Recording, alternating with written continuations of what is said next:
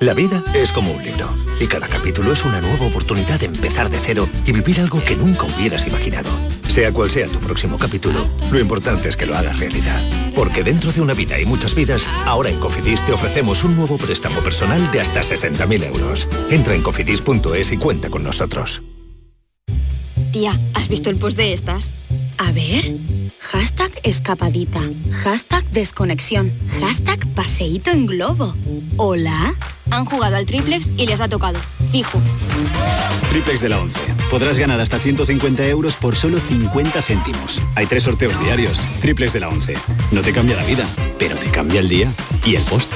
11. Cuando juegas tú, jugamos todos. Juega responsablemente y solo si eres mayor de edad.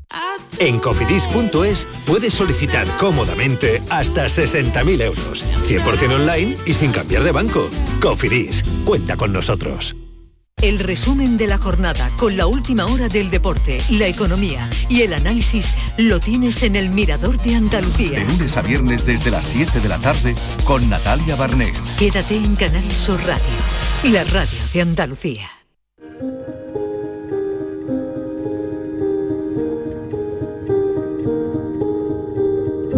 La tarde de Canal Sur Radio. La entrevista. Las 5 y 6 minutos de la tarde vamos ahora a charlar con Pilar Arteaga, una ganadera, una ganadera entre vacas, 28 años, y Pilar ha alcanzado el sueño que tenía desde niña, ser veterinaria. Así que se va a cumplir un año y se encarga de la vida de unas 600 vacas a las que ha comenzado a llevar a la nube, y ahora ella nos lo va a explicar, a través de un proyecto tecnológico con el que pretende lograr un ganado 4.0. Yo no sé si algunos de ustedes han jugado a la granja en internet, pero no sé si tiene algo eh, tiene algún parecido. Pilar, bienvenida, gracias por acompañarnos esta tarde, ¿qué tal? Hola, buenas tardes a todas y a todos. Oye, ¿esto es como jugar a la granja o qué?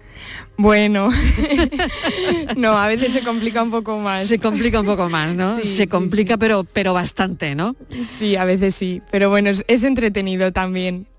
Bueno, pues yo quiero contar tu historia, queremos contar tu historia hoy en la tarde porque amén de que es una historia muy interesante, también es una manera ¿no? de recuperar algunas cosas mm, eh, en un mundo también difícil, ¿no? Como es la ganadería, ¿no?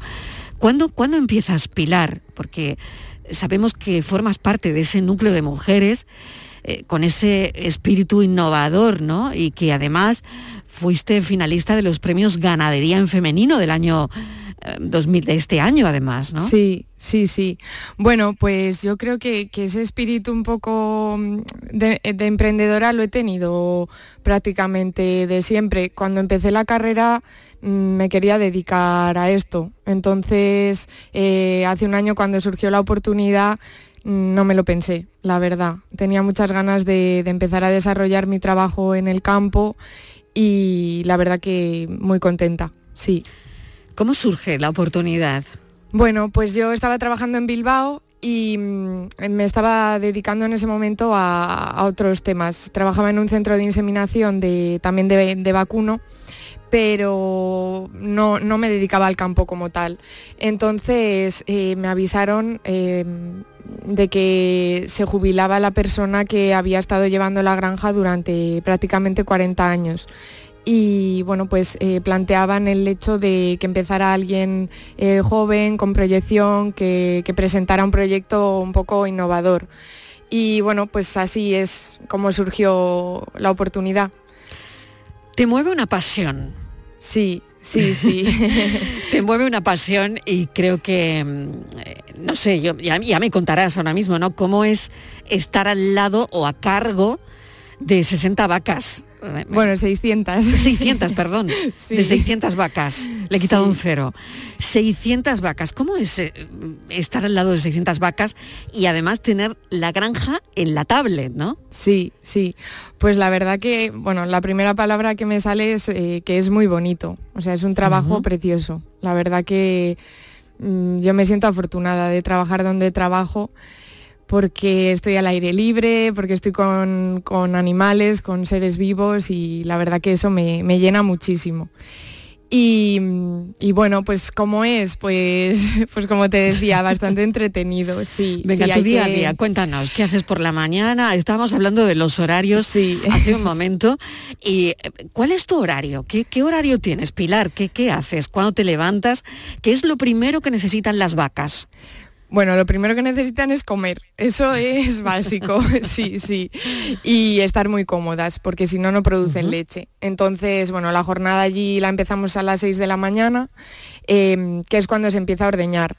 Yo, bueno, tengo un equipo de personas que, nos distribuimos las, tareas. Entonces empieza a las 6 de la mañana a ordeñar, a las 7 de la mañana llegamos los que estamos fuera, por así decir, atendiendo a los animales y, bueno, pues eh, el día se desarrolla básicamente eso, con el reparto de tareas y ir desarrollando pues mm, las tareas que haya que hacer durante el día, pues tratamientos, vacunaciones, eh, lo, que, lo que haya que hacer. Ganadera 4.0. A mí me gustaría también que le explicases a los oyentes qué es eso de subir 600 vacas a la nube. Sí, bueno, pues esto forma parte un poco del proyecto tecnológico que hemos iniciado en la granja, porque sí que es verdad que el sector primario mm, está bastante, eh, bueno, en algunos casos bastante obsoleto, porque... O sea, que vais por detrás un poco. Sí, sí, yo Atrasado, no sé si sería la palabra adecuada. Sí, sí, en principio sí, en comparación con otras industrias, pues sí que vamos un poco por, por detrás. Entonces, bueno, eh, el proyecto que, planteamos fue introducir primero un programa de gestión que permitiera el volcar todos los datos de los animales en un mismo programa. Quiero entenderlo, la gestión del rebaño, ¿no? Eso es, sí. O sea, la gestión, de todas las vacas. Por ejemplo, ¿tú qué tienes en la tablet de las vacas? Pues tengo todo, toda su vida plasmada en, pues en, en una hoja prácticamente.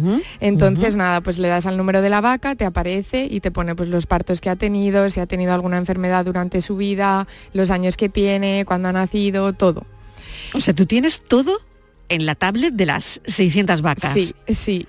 Todos los detalles, absolutamente todo. Todo, sí. De esta manera pues eh, me permite tomar decisiones mucho más rápido que si lo tuviera mm, en papel, porque... Claro Claro, por ejemplo, las vacas cuando están en celo, ¿Cómo, lo sabes? ¿Te, tienes una alerta, una alarma o algo? Pues todavía no, pero es el ah. siguiente paso que vamos a, que vamos a dar, sí, porque bueno, consistiría en, colocar una serie de, sensores en, en, las orejas de cada una de ellas y estos sensores lo que permiten es medir la actividad. Entonces ellas cuando están en celo se mueven mucho más y de esta manera pues detectamos que se ha movido más y podemos comprobar que está, que está en celo. Por ejemplo, entonces tendríamos ya esa alerta. Mm, Pilar sabría cuándo la vaca está en celo con esa alerta. Que se pondría, bueno, pues en sus, en sus dispositivos, ¿no? En, la tablet, en el ordenador, en el móvil. Eh, por ejemplo, ¿podrías saber también cuándo es el mejor momento de la inseminación? O cuándo llega el momento del parto? O, o cuándo tiene una enfermedad? Sí, sí, esto también lo detecta el, programa y la manera es lo mismo, con, son una serie de, algoritmos matemáticos que, miden la actividad y detectan esta serie de, factores. Pues eso, cuando se inicia un parto también la vaca se mueve más y de esta manera pues te da, te da la alerta. Yo tenía muchas ganas de hablar con, con Pilar Arteaga, la verdad, eh, me hacía muchísima ilusión esta, esta entrevista, porque también eh, me gustaría hablar del salto generacional de alguna manera, ¿no?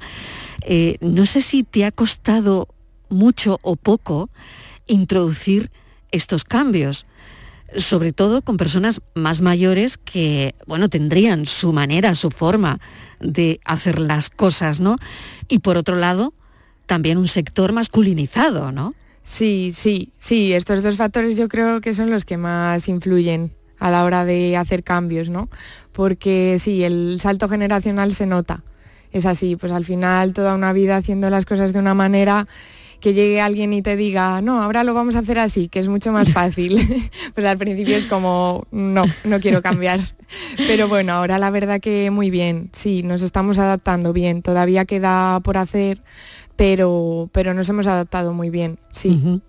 Eh, estás en las Pachecas, si no, si no me equivoco, y habías relevado en el cargo a un hombre que se jubiló después de gestionar la ganadería durante más de 40 años. Sí, sí, sí, José Luis Pereda, la verdad que ha hecho un trabajo magnífico durante todos estos años y bueno, yo estoy muy agradecida a, cómo se ha quedado la granja y a lo que me está ayudando ahora también. Sí, o sea que en ese sentido. Es decir, que él creía en tus cambios y creía en ti, de alguna manera. Sí, sí, sí, desde el primer hay, momento. hay ganaderos que mm. creen que efectivamente hay cosas que se pueden cambiar, ¿no? Claro, sí, sí. Y que dan pasos firme en, esto, ¿no? Efectivamente, sí, al final hay que adaptarse a los cambios. Esto es una manera de alcanzar mayor eficiencia y tenemos que estar ahí.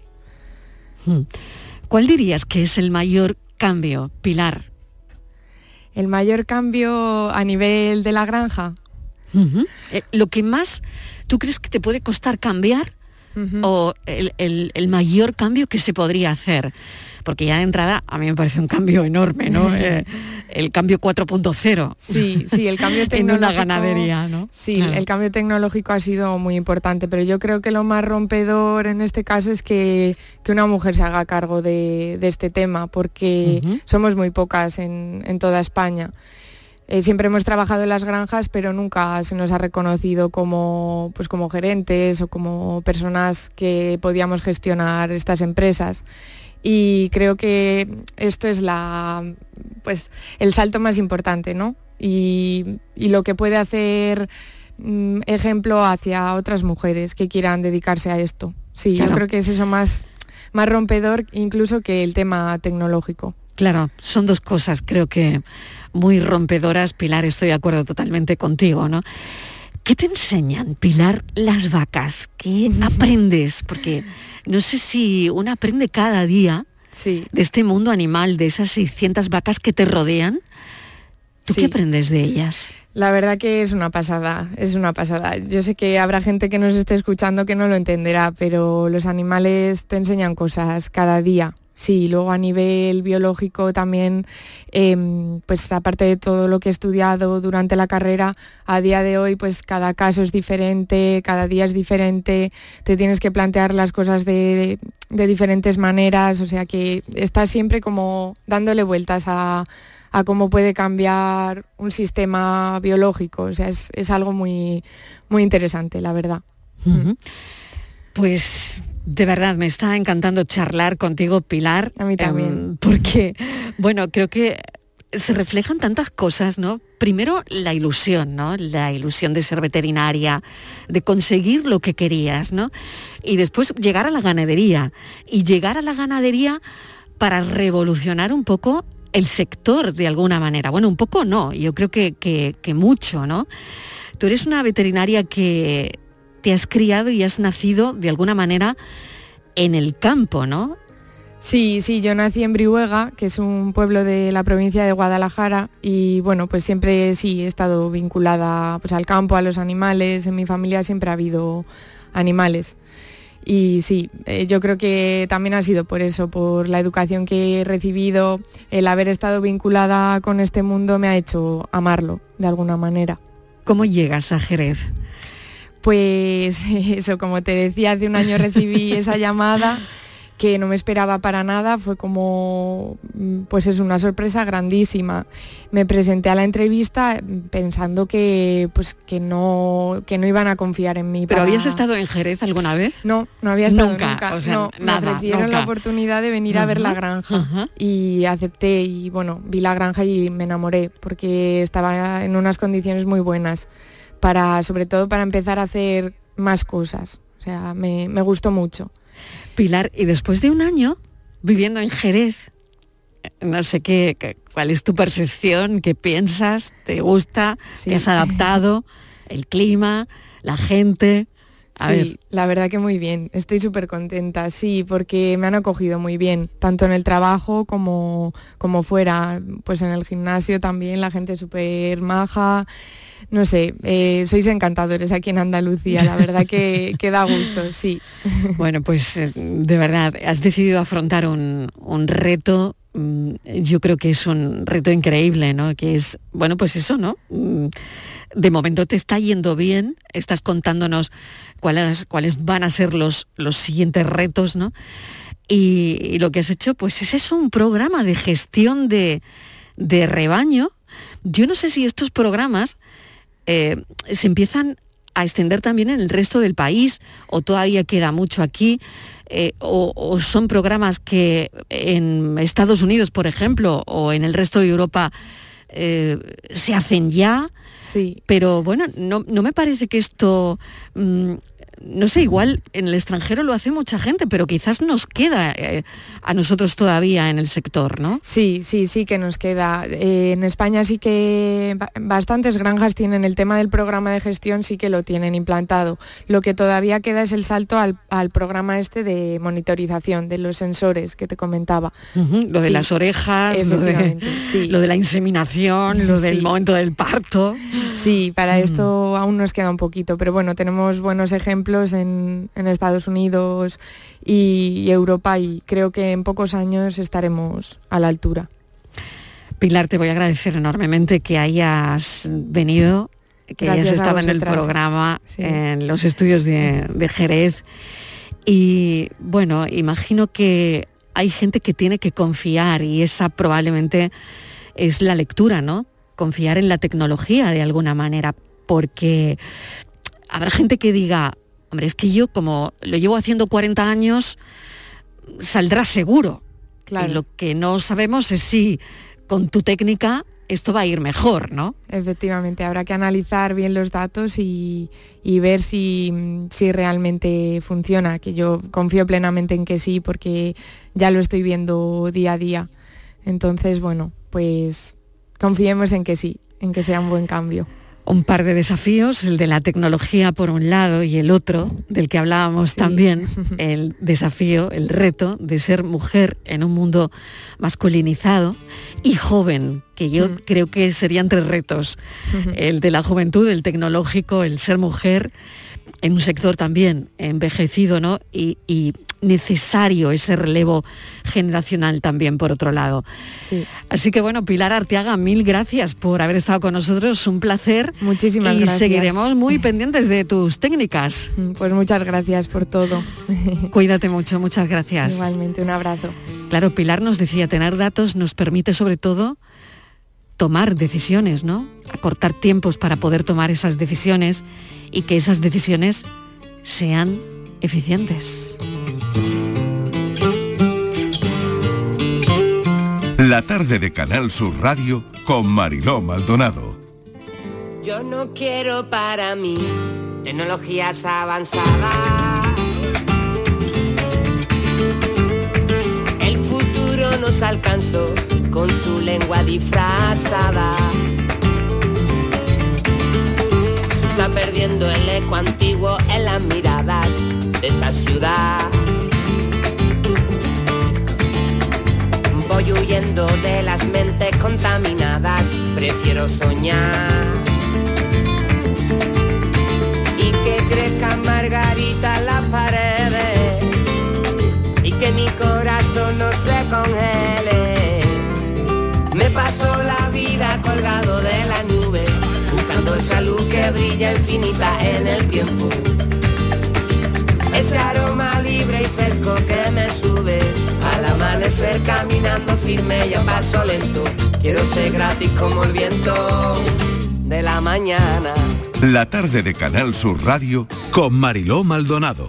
También en nuestra app y en canalsur.es.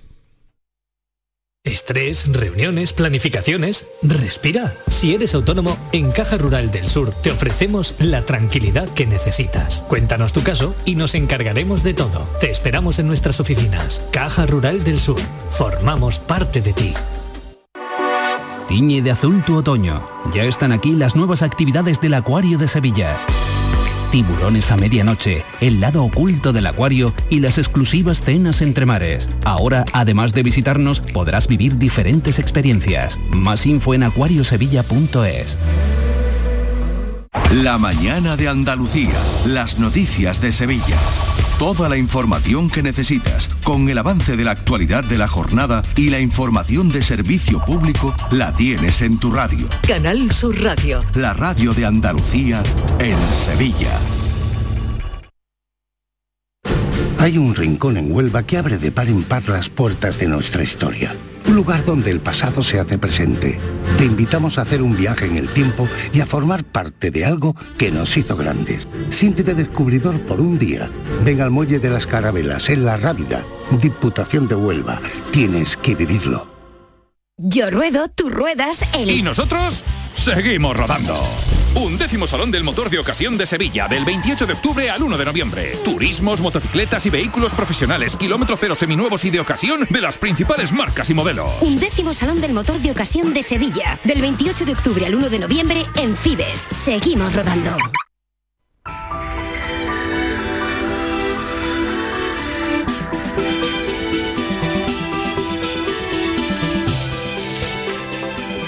Abrimos una ventana a la salud con Mariló Seco y el programa Por tu Salud que llega a las 6 en punto de la tarde. Mariló, ¿qué tal? Bienvenida, ¿cómo estás? Muy bien, Mariló, encantada como siempre de hablar contigo. Pues eh, mañana, día 29 de octubre, eh, se celebra el Día Mundial del Ictus y este es el tema del que vamos a hablar. Es una enfermedad que supone la segunda causa de muerte en España, la primera en mujeres.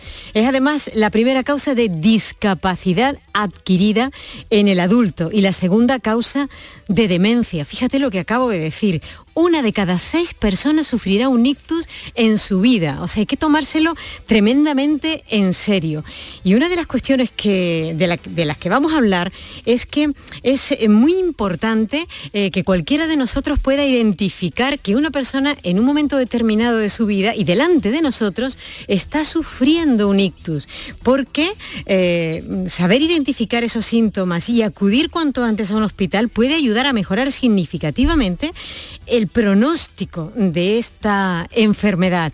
y es que un ictus es siempre, siempre una urgencia médica.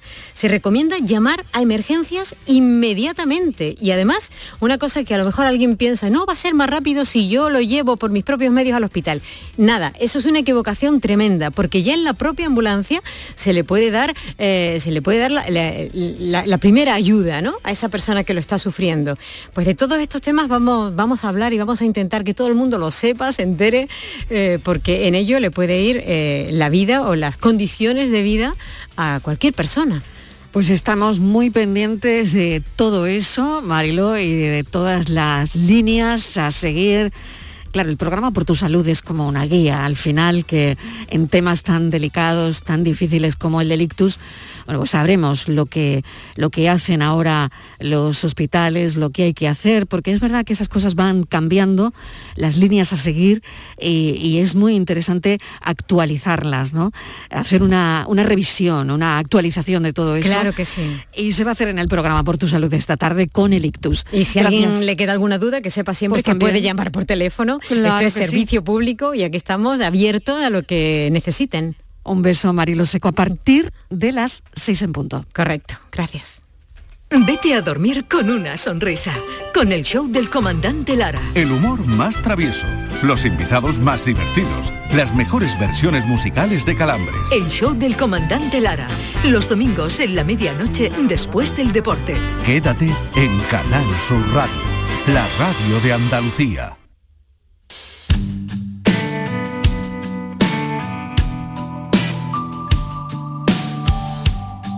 La tarde de Canal Sur Radio con Mariló Maldonado.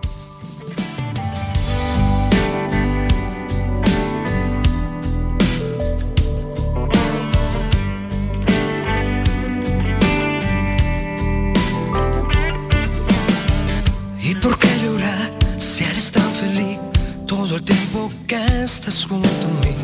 ¿Para qué dudar si voy a contar las estrellas solo para ti? Tienes que luchar, tienes que correr, ser mi gran amiga. No lo pienses más, déjate llevar. Esto no es un sueño, mi amor. Para descubrir que hay en tu interior y tener el alma en libertad. Es mejor pensar, es mejor decir casi siempre toda la verdad. Debes rescatar, debes conseguir otros paraísos. No lo pienses más, déjate llevar, no soy tu enemigo. Casi las cinco y media de la tarde, esto es la tarde de Canal Sur Radio, seguimos buscando historias. La siguiente que les vamos a contar a los oyentes es la de un algecireños que pensaba que moriría de COVID. Es la historia de Manuel Ponce. Enfermó de coronavirus, lo ingresaron en el Hospital Punta Europa de, Algeciras. Después de estar dos semanas contagiado, entró con una neumonía que le afectó un pulmón, que le dejó de funcionar. Así que cuando los médicos, mm, bueno, pues estaban muy preocupados por, por su situación, él supo salir. Pero lo que ha hecho ha sido escribir esa vivencia en el diario de un náufrago. Manuel Ponce, bienvenido, ¿qué tal? ¿Cómo estás? Manuel Ponce, bienvenido, ¿qué tal? ¿Cómo estás? Muchas gracias. Manuel es escritor, es poeta, algecireño, empezó a escribir, a crear desde que era muy joven, muy pequeño, lo que le ha dado tiempo a presentarse y a ganar bastantes concursos artísticos, eventos. Ha trabajado además en el mundo cinematográfico, ha participado en obras de teatro. Pero claro, desde luego lo que no se esperaba era lo del COVID. Manuel.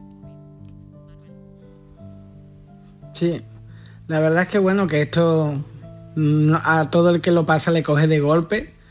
Pensábamos que eso pasa, pero que, que a nosotros no, no, no nos va a ocurrir hasta que te toca.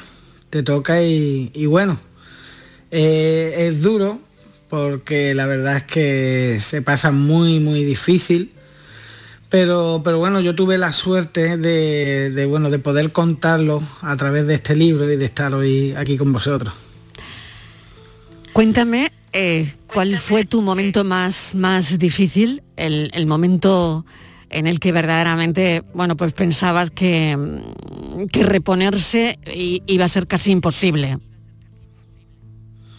Pues fue eh, la misma madrugada en la que tuvo que intervenir y venir la, la ambulancia a recogerme a mi domicilio, ¿no? Eh, recuerdo que hacía bastante humedad por la noche y me dio un golpe de tos y desde que empecé a toser pues ya no paré hasta que me tuvieron que poner oxígeno en el hospital, probar qué cepa era la que me había atacado, porque claro, esto no es tan fácil, que llegas y, y bueno, y siguen el protocolo, ¿no? El- al haber distintas cepas, pues eh, el servicio sanitario tiene que actuar de una manera distinta, ¿no?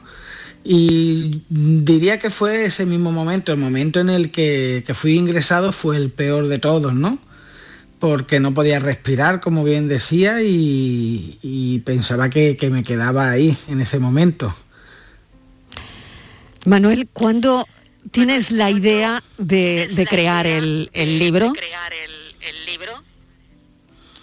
Pues el libro, cuando emocionalmente desempaqueté mis maletas en el hospital, cuando vi que tenía que pasar varias, varias noches largas allí ingresado, eh, busqué una manera de, de- entretenerme de algún modo, ¿no? Ya que no había televisor, no podía, no se admitían visitas por el tema del COVID. El momento que me di cuenta que estaba aislado y que tenía que buscar una manera de, de salir adelante de esa situación, pues pensé, oye, ¿por qué no escribo un libro de lo que estoy viviendo, un diario personal de lo que estoy viviendo cada, en cada día? De hecho, el libro son- está compuesto de siete capítulos, son los siete días en los que yo estuve ingresado. Y, relato pues cada uno de, esos, de esas circunstancias, desde que llegué y me ahogaba y no podía respirar, hasta que tuve que desampaquetar, como decía, emocionalmente mis emociones y, demás, hasta que después fui viendo color y viendo, pues, dándole un sentido, ¿no? A, mis circunstancias allí, ¿no? Por, eso eh, escribí este libro pensando y recordando la historia del profeta Jonás. Se lo tragó un pez gigante, una ballena y, bueno, buscando siempre el sentido para que otros que vinieran detrás se pudieran identificar con, esta historia que por desgracia se repite diariamente. Claro, esto puede servir, ¿no? Te puede valer en la vida para cualquier problema, ¿no? Que es verdad que es lo que dices, ¿no? Bueno, pues durante su estancia en el hospital le quiero decir a los oyentes, él ha escrito ese libro que se llama Crónicas de un naufragio, en el que relata la historia, su propia historia, ¿no? La historia de un enfermo de COVID, ¿no? Y la crónica tiene ese toque peculiar, que es cuando, claro, cuenta la historia del diario personal, del, la historia del profeta Jonás, cuando lo lanzan del barco y se lo traga un pez gigante, ¿no? Yo me gustaría que nos contase si realmente tenía que ver esto con el ahogamiento que sentías, ¿no? O con el hecho de querer tomar aire de alguna manera, ¿no? Pues bueno, mm, los lectores que, ya han podido disfrutar del libro me, han dicho que, una de las cosas que más le llamó la atención fue de, de, cómo se describe, y los que le han pasado el COVID también me lo han podido verificar, eh, la manera en la que describo pues lo que siente un enfermo de COVID, esa angustia, esa asfixia, ese dolor en las piernas muscular, todo eso, todos los síntomas que yo sentí en el COVID, eh, se describen, se describen como, como consecuencia de, ese naufragio que vive, que vive esta persona. En este caso, pues podría ser profeta Jonás, como podría ser yo o cualquier otra persona que, ha vivido por eso o, ha pasado cualquier crisis, oye, porque eh, también nos paraliza las crisis financieras, nos paraliza también mm. las rupturas matrimoniales, el maltrato. Vivimos en una sociedad donde cualquier cualquier situación cuesta arriba se nos convierte en una crónica y en un naufragio. Así que intenté de eso, de que cualquier persona se pudiera identificar pudiera sentir lo que es la soledad, la ansiedad, la inseguridad, todas estas cosas, ¿no? Y, pero siempre, siempre al final de, conforme la historia va avanzando, queda ese, ese, ese halo de, esperanza, porque es un libro escrito para, al fin y al cabo, para la esperanza, eh, que muestra que cómo, cómo podemos canalizar las cosas y llevárnoslas para nuestro terreno. Yo pude haber pensado de que me quedaba ahí, de que todo se perdería. De hecho, en el libro pues habla, tiene una parte muy negativa. Es un libro muy emocional donde se puede ver como a veces vemos las cosas de una manera más turbia, otras veces le damos un poco más de fe, un poco más de entusiasmo y empezamos a sobresalir de, empezamos a salir de esa ballena, ¿no? Empezamos a ver final del túnel, ¿no? Y, es un libro en el que eh, el lector puede experimentar esa aventura emocional que vivimos cuando llegan las crisis, ¿no? independientemente cual sea. Y es lo que, y es lo que más ha gustado, ¿no? Porque no es un libro centrado en el, en el COVID, que es la circunstancia que yo viví, ¿no? Es un libro que cualquier persona puede sentirse identificado y, sobre todo que va dedicado a eso, un libro dedicado a la esperanza. Manuel, ¿cómo fue ese momento? Quiero que me cuentes, porque claro, Manuel, lo hemos dicho, ¿no? Él, estaba durante todo el tiempo pensando que escribiría ese libro cuando estaba ingresado y también se lo hacía llegar a los sanitarios, ¿no? Pues a las enfermeras, a los médicos. Voy a escribir un libro cuando me ponga bien, ¿no? O voy a escribir un libro durante, o voy a empezar. Eh, eso lo sabían tus médicos, pero claro, ¿cómo se quedaron cuando llegaste con el libro en la mano y le regalaste a toda la gente que estaba ingresada en el Hospital Punta Europa un ejemplar de tu libro. Yo no sé qué cara pondrían, Manuel. pues bueno, la cara fue de, asombro, de alegría también, porque yo salí de allí con hiperglucemia, el tratamiento me, me, creó una diabetes mm, bastante grave, ahora ya la estoy controlando y la llevo mucho mejor. Yo llegué con una prediabetes, sin medicarme, sin cuidarme para nada la salud. Y, y me lo dijeron que lo que más había complicado era el coronavirus, gracias a Dios había desaparecido, pero se había complicado el tema de mi salud por el tema de la diabetes y no podían controlármelo, ¿no? Ay, hemos perdido a Manuel. Manuel, ¿estás por ahí?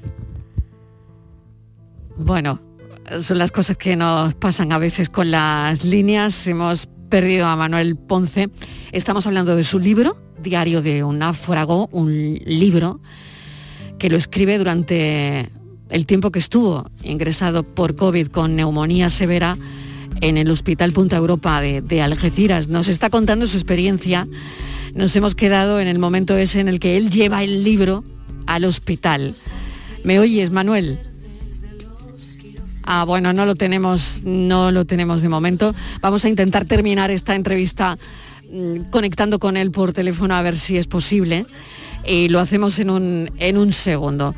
La verdad es que la recaudación de este libro, de su primera edición, que ha tenido una aceptación genial, genial ha sido destinada precisamente al Hospital Punta Europa de Algeciras, porque ya saben, Manuel se encargó de donar un ejemplar por cada habitación del hospital para que los pacientes que estaban ingresados durante ese tiempo pudieran leerlo.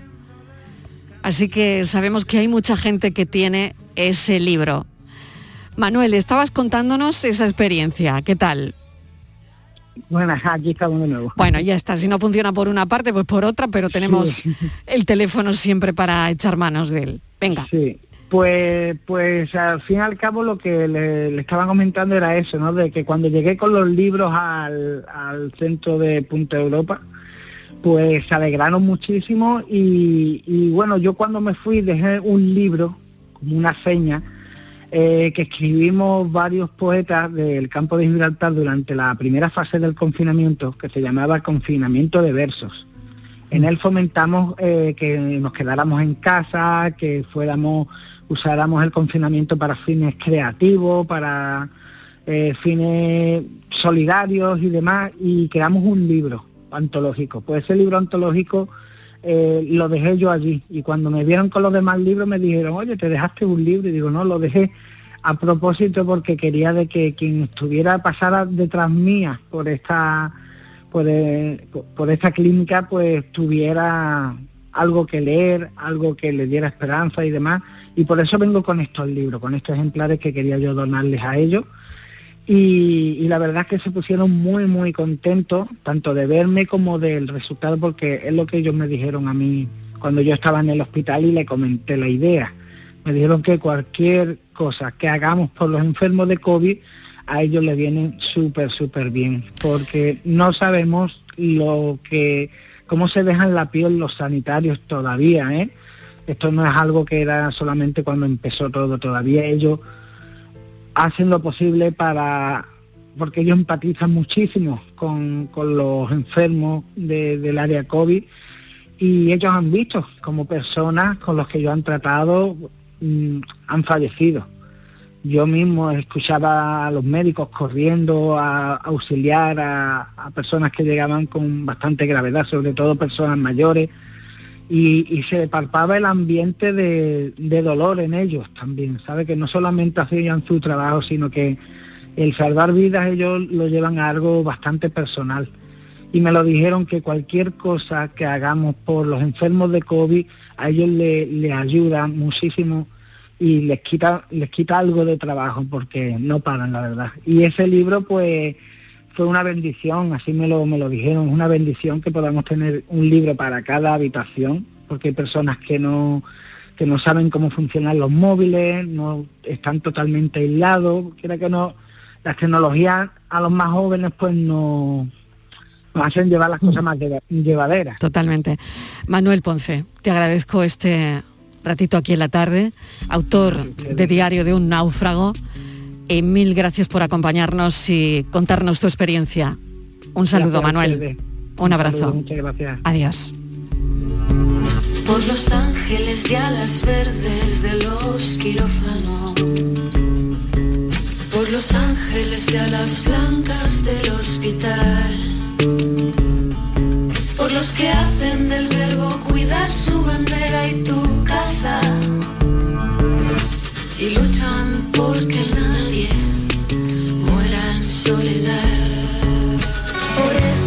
centinelas que no duermen para que el enfermo sueñe que va a despertar. Sin temerle a su miedo y usando su piel como escudo, moviendo las camillas del peligro como un bar. Nos vamos a las curiosidades de la historia. 140 aniversario del nacimiento de Picasso. Y esta tarde vamos a ver su obra de otra manera. Queremos ver la obra de Picasso desde la música y cómo suenan los cuadros de Picasso.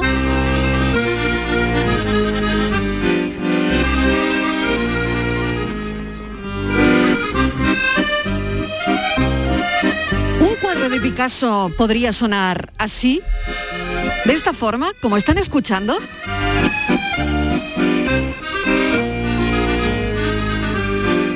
Diego Bollado, bienvenido. Esto es un maravilloso acordeón.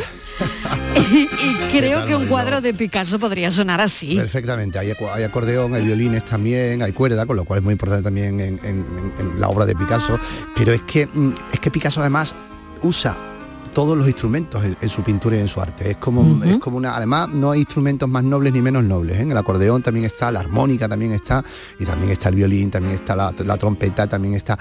Es que si nos, si nos ponemos a mirar la obra de Picasso desde, desde ese punto de vista, Picasso mm, pintó una orquesta sinfónica por separado. Es verdad. Juntamos todo y es una, una orquesta sinfónica, ¿no? Además es curioso cómo los instrumentos van a estar presentes en toda su obra, desde el principio de su obra hasta el final, ya en los años 70, con esas flautas grandes y, y esas trompetas que también vuelve a, a reutilizar, ¿no? Eh, y en, todo, en todos los soportes y en todas las técnicas que usaba, en el óleo, en el acuarela, en el dibujo, en la escultura también, ¿no? Mm, Es una cosa, mm, bueno, todo obra, obra musical en sus cuadros constante, ¿no? Y, y probablemente yo creo que será a partir de la etapa cubista en la que ya desata- se desata en él una verdadera obsesión por los instrumentos de cuerda, que sin duda va, va a ser de sus favoritos, vamos, los que, los que más presencia tengan en su obra, sin quitar otros mucho de viento. ¿eh?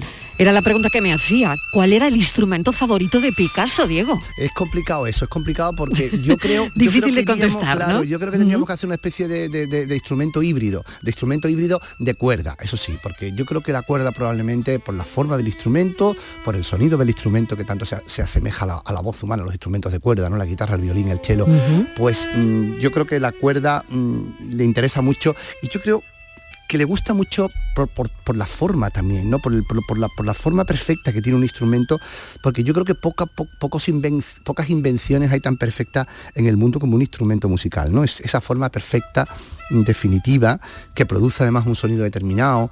Mm, es- tú fíjate además en, la etapa cubista en la que todo se ve por planos, por planos y por forma, esa perfección del, violín, esa perfección de la mandolina, que también la usa mucho, se impone mm, en toda su obra toda su obra. Entonces yo creo que podríamos ahí hacer una mezcla entre violín, mm, mandolina y, un poco de, de guitarra, por supuesto, claro.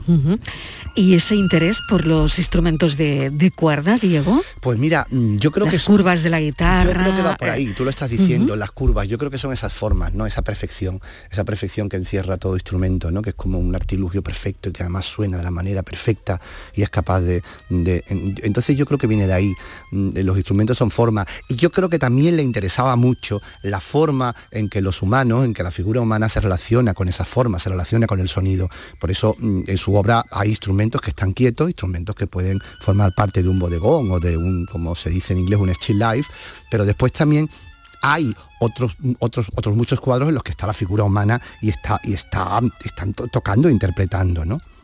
Aunque tú sabes que, sí- que hay una leyenda, una leyenda que dice siempre por ahí que a Picasso no le gustaba mucho la música clásica. ¿Qué tiene, o la tiene de leyenda todo eso? A ver. a ver, hay unas declaraciones de él en determinado momento que dice Sí. que al arte abstracto lo comparaban con la música y que al final eh, parecía que la pintura tiene que estar supeditada a esa música. La O sea, pintura que es una deducción de la gente, que realmente Bueno, él, no, él no ha dicho eso, ver, ¿no? no, O- hay- o algo- hay él ha dicho, no, no me gusta la música clásica. Claro, algo No, hay- lo- hay- hay no lo una- dijo, ¿no? No lo dijo tan rotundo, pero, Eso ta- es. pero dijo que la música parecía que siempre estaba subordinada a la, a la- a la- a la pintura y que de alguna manera sobrevalorábamos a los clásicos, ¿no? Por eso cuando hemos empezado a hablar de él he puesto esta orquestilla parisina mm, que tiene un aire más popular, más de su tiempo, que tiene más que ver con sus gustos.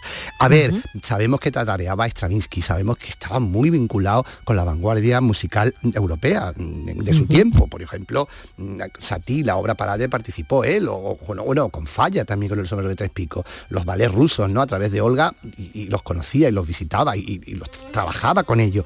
Pero es cierto que no tenemos, mira que hay fotos de Picasso, porque que era muy, mm, tenía fotos en todos lados, porque era muy famoso, como tú bien sabes, y no hay una foto de Picasso mm, en la ópera, no hay en un una concierto. foto de ópera en un concierto, una música sinfónica, efectivamente. Eso, es- eso es cierto. ¿no? Lo vemos más en los toros, lo vemos más en otro, en otro. eh, pero es verdad. Yo fíjate que creo, Mariló, que él se acercaba a la música mm, como un poco, como casi como un niño, ¿no? Cuando se queda fascinado por la forma y el sonido del instrumento, ¿no? Es como si fuera un. mm, De hecho, hubo una gran exposición, una, una exposición en, la, a través de la Orquesta Filarmónica de, París, en la Cité de la Musique, en, en- en París, en la, que, en la que todo esto que estoy contando yo lo ponían con ejemplo, cuadros, instrumentos. Y fíjate que había una gran colección de instrumentos particulares, de instrumentos personales que él tenía en su estudio, ¿no? Y aparecían esos instrumentos ahí. Con lo cual era un coleccionista de instrumentos también, ¿no?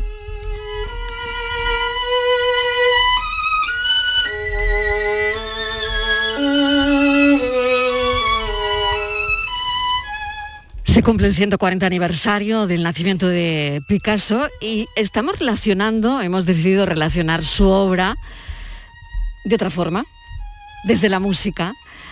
Y Diego nos está contando cómo podrían sonar algunos cuadros de Picasso. Por ejemplo, ponemos algunos ejemplos, Diego. Venga, ejemplos para adelante. ¿Cómo sonaría la época azul? O, a ver. ¿Así? ¿Tú crees que sí? Yo creo que sí, fíjate, porque ahí está el guitarrista ciego del que, había- del que hablábamos antes, que la guitarra es fundamental, ¿no? Y yo creo que esta melodía además, que tiene mucho de música española, cuidado que también hay mucha tradición de música española en Picasso y de sonidos españoles con los que se crió y con los que vivió, eh, yo creo que, la- que el amor a la guitarra le viene también de, de esa parte, ¿no? Aparte de la forma de la guitarra. Y yo creo que este romance anónimo que es tan bonito y tan atemporal, yo creo que le queda perfecto al cuadro.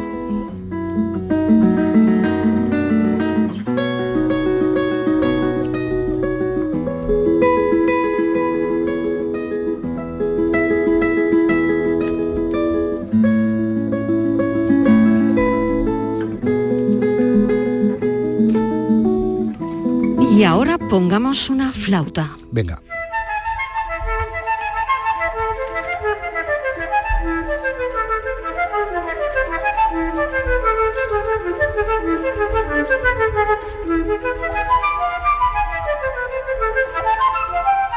Hay cuadros además donde aparecen partituras. Efectivamente, la flauta también es muy importante, ¿eh? como, como tú bien decías antes, porque eh, tiene ese- siempre ese tono dionisíaco, ese tono erótico también, ¿no? De pan tocando la flauta y, y evidentemente eso aparece en su obra también desde el principio hasta el final, ¿no? Aunque aquí nos hemos ido un poco con un back un poco más serio, también dramático, porque también es un poco elegíaco ese sonido de ese sonido y ese uso de la flauta en la obra de Picasso. Pero lo que tú decías antes es ya un poco como el colmo de los colmos, es que podemos tener un cuadro de Picasso delante, ponemos el cuadro de Picasso en un atril y podemos interpretar porque pinta una partitura, una partitura perfectamente y correctamente pintada, de manera que podríamos en el cuadro leer la música directamente desde un instrumento. ¿eh? Es increíble, estamos, es- lo hacen una, en una época, en la época cubista, que es probablemente la época en la que más se obsesiona con el instrumento y con la música como elemento aislado. ¿no? Y, hablando y de las increíble. partituras, a ver, ¿cómo, cómo podemos eh, hacer un buen final? Pues yo creo que con ese cuadro que te decía, mm, en el que pinta una partitura, dibuja una partitura con todos sus corcheas y con todos sus avíos del puchero, pues vamos a ver cómo sonaría eso. Era una canción, una chanson francesa, de un de Trill Sebastian se llama, no muy conocida ahora, pero vamos a escuchar lo que pintó literalmente Picasso pasado instrumento. Vamos a escucharlo.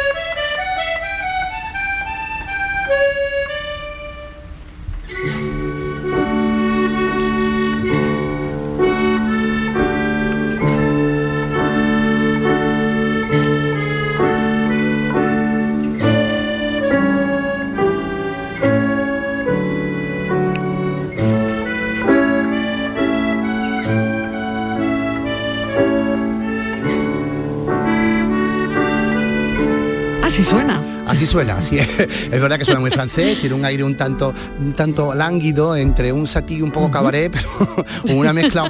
Pero bueno, eh, era también la música de su época, la época en la que él vive y la época en la que, en la que él está en París, ¿no? Pero es bonito, es bonito, ¿eh? te puedo decir que es bonito, pero además sobre todo la delicadeza en una etapa tan abstracta como es la cubista, en planos, cómo pinta una partitura, dibuja una partitura, como te decía, con todas, con toda, con toda la perfección que se podría leer directamente en una tril. Pues me ha encantado Hija, qué bien, relacionar, qué bien, yo me alegro. relacionar Sí, todo está esto. bien. Hemos, celebrado el cumpleaños de Picasso Sí, con, sí, de- con de otra una manera. diferente, de una manera diferente. Y también una piensa en las personas sinestésicas, ¿no? Que son esas personas que pueden ver un color cuando escuchan una nota musical. Mm. Eh, y creo que todo esto, ¿no? Al final tiene bastante relación. Al final ¿no? es circular, es lo mismo, efectivamente, Sí. porque el color y los sonidos están tremendamente, tremendamente unidos en efecto, ¿no? Y, y- y yo creo que cualquier emoción en el fondo nos remite de alguna manera, aunque, aunque, te- aunque podamos distinguir un sonido de un color, al, final hay una hay- la- las distintas emociones nos vinculan siempre con una melodía o con un color. Diego Abollado, mil gracias. A ti siempre. Sigamos celebrando muchos cumpleaños juntos. Sí, por favor. Cuídate mucho, Diego. Hasta la semana que viene. Hasta la semana que viene. Adiós. Pensamos.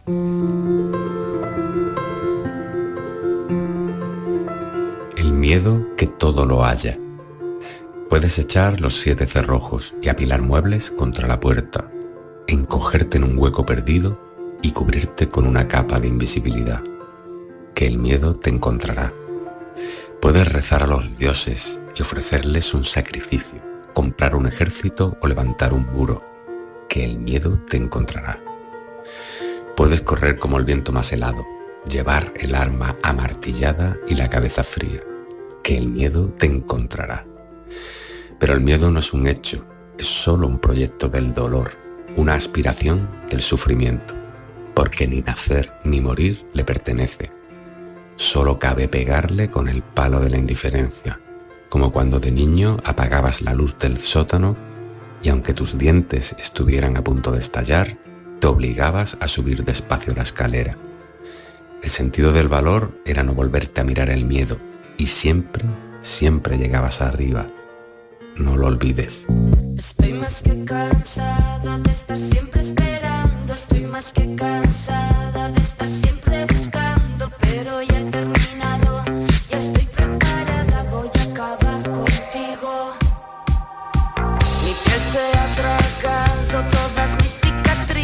Me ha arrojado en marcha en medio de mi autopista. Estoy hecha pedazos. Mi copa ha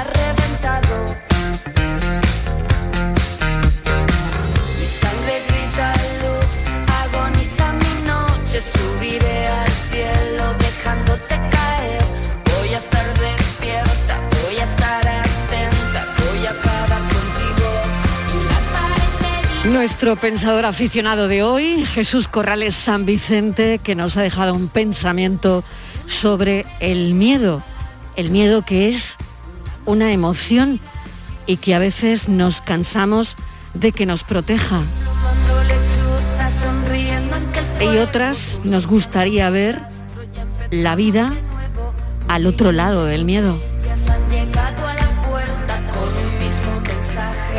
Mañana volvemos sin miedo a las 3 en punto de la tarde. Estará todo el equipo de la tarde aquí con vosotros para empezar un nuevo programa. En la producción, Kiko Canterla, Virginia Montero, Francis Gómez, Estíbaliz Martínez. En la dirección técnica, realizando Fran Hernández. Gracias a todos. Mañana a las 3 en punto de la tarde, una nueva edición de la tarde de Canal Sur Radio. Adiós.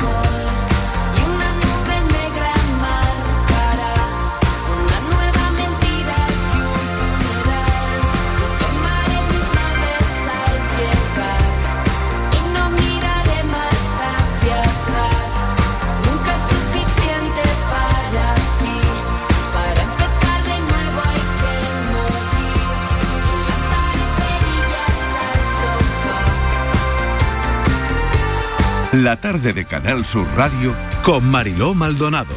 También en nuestra app y en canalsur.es.